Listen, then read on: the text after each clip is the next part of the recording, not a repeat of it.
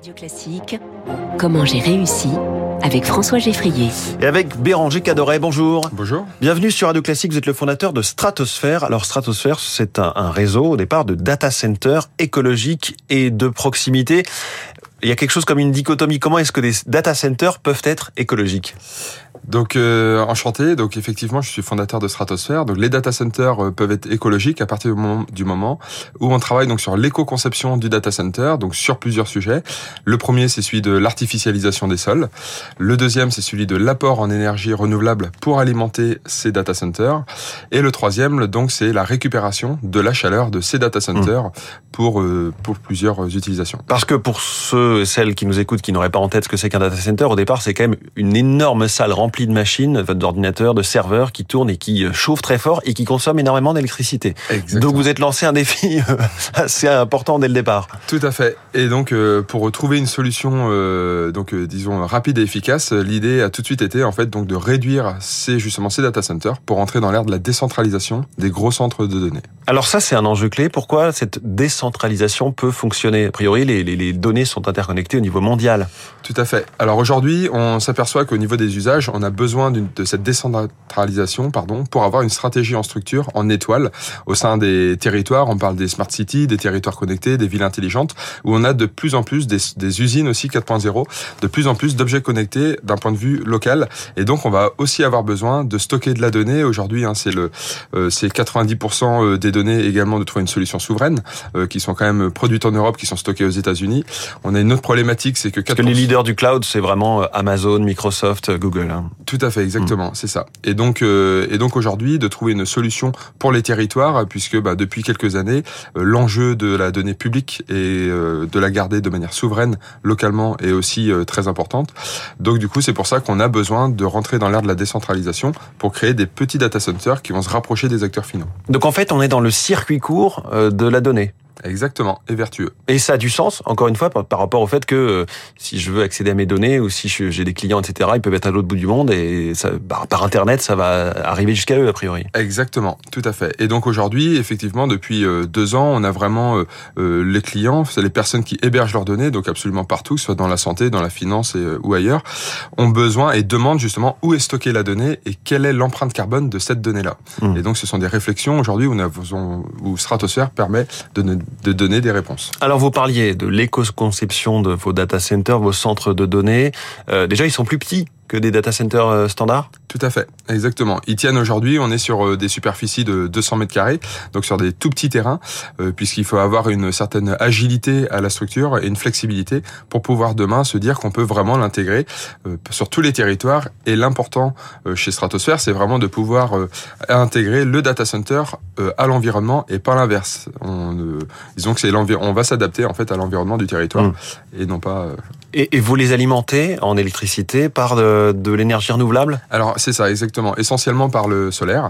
Euh, et donc euh, derrière, en fait, on s'adapte aussi par rapport à des énergies, encore une fois, au territoire. Pour euh, donc aujourd'hui, on a beaucoup de territoires qui fabriquent maintenant leur propre énergie, qui viennent du solaire, de l'éolien, euh, inshore, offshore, aussi de la méthanisation. Et donc ça permet en fait de pouvoir réutiliser cette énergie-là. Mais donc là concrètement, il y a des panneaux solaires sur le toit de vos centres de données ou c'est oui, plus large que ça? En ombrière solaire, exactement. C'est en ombrière solaire. On va s'adapter aussi, par exemple, à des des collectivités qui vont avoir euh, des entrepôts, des bâtiments avec un toit solaire et qui aujourd'hui sont euh, avec, qui sont vides.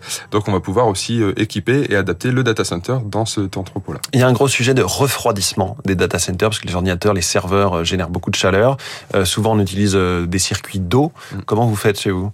Alors nous, on utilise justement du faible par euh, avec cette faible densité là et ces petits sites. Nous, on va pouvoir utiliser uniquement l'air extérieur, donc ce qu'on appelle le free cooling. Donc soit on a du water cooling, donc avec le refroidissement à l'eau, ou soit à l'air. Et donc du coup, c'est vrai que ces petits sites là permettent aussi d'utiliser uniquement de l'air et donc pas des pas de millions de litres d'eau potable. À l'heure où aujourd'hui, bah, l'enjeu également de l'utilisation de l'eau potable est, hmm. euh, est, énorme. Quoi. On n'a pas dit que vous étiez fait à partir de enfin, vos data centers sont faits à partir de conteneurs réutilisés, c'est ça? Oui, alors tout à fait. Alors aujourd'hui, on va aujourd'hui c'était donc les conteneurs. On va aussi utiliser du modulaire puisque donc je suis aujourd'hui chef de produit data center donc Stratosphere by Grolo puisque aujourd'hui je me développe avec donc l'industriel, un acteur industriel français qui est Grolo. Vous avez été repris par le groupe Tout à fait. Hein, Exactement, c'est ça. Mm. Tout à fait. Et donc et c'est pour ça qu'aujourd'hui on a des, des nouveaux modules avec leur force industrielle. On va pouvoir donc développer d'autres solutions aussi de data center. Mais je m'interroge sur la question de sécurité euh, physique mhm. aussi, parce que les data centers sont généralement des On y accède euh, euh, en montrant quasiment son iris, ses empreintes digitales et 12 mots de passe. J'imagine que c'est un peu plus difficile pour vous si vous êtes écolo, sobre en énergie et fait dans des conteneurs. Mm. Vous êtes moins, c'est cette espèce de prison. Euh... Ouais, tout à fait. Et le et donc du coup, en fait, ce qu'on, ce qui se passe, c'est qu'on est, alors effectivement, on va pas, ça va pas être un bunker de plusieurs hectares en bâtiment. et c'est pour ça aussi que notre proposition de valeur, c'est d'être vraiment de complémentaire, d'être complémentaire en fait de ces gros data centers là, puisqu'aujourd'hui en fait on a besoin d'un cloud hybride. Donc c'est-à-dire qu'on a besoin euh, à la fois pour les acteurs de stocker leurs données chez des gros data centers, euh, que ce soit euh, à Paris ou ailleurs, en France, et aussi du coup d'un point de vue territoire, ça permet d'avoir un, par exemple on l'utilise pour des plans de reprise d'activité, pour des sauvegardes, etc.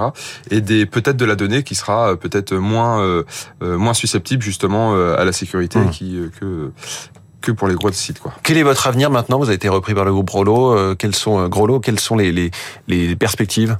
Alors aujourd'hui, je précise juste du coup que la société donc Stratosphère a, a déposé bilan et donc moi je suis reparti euh, donc en tant que en tant que chef de produit chez Grolo.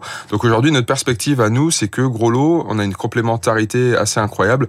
Elle, elle a sa force industrielle parce que c'est quand même un gros acteur, le premier fabricant français des armoires de rue, euh, fibre optique, télécom, etc. Mmh. et donc aujourd'hui avec on a des fortes ambitions sur le développement donc des micro data centers où on va avoir euh, toute la chaîne de valeur qui va être maîtrisée et qui va être made in France. Et ça aujourd'hui c'est un aspect absolument euh, fondamental puisqu'on rentre euh, avec donc Groslo dans l'ère de la réindustrialisation aussi française.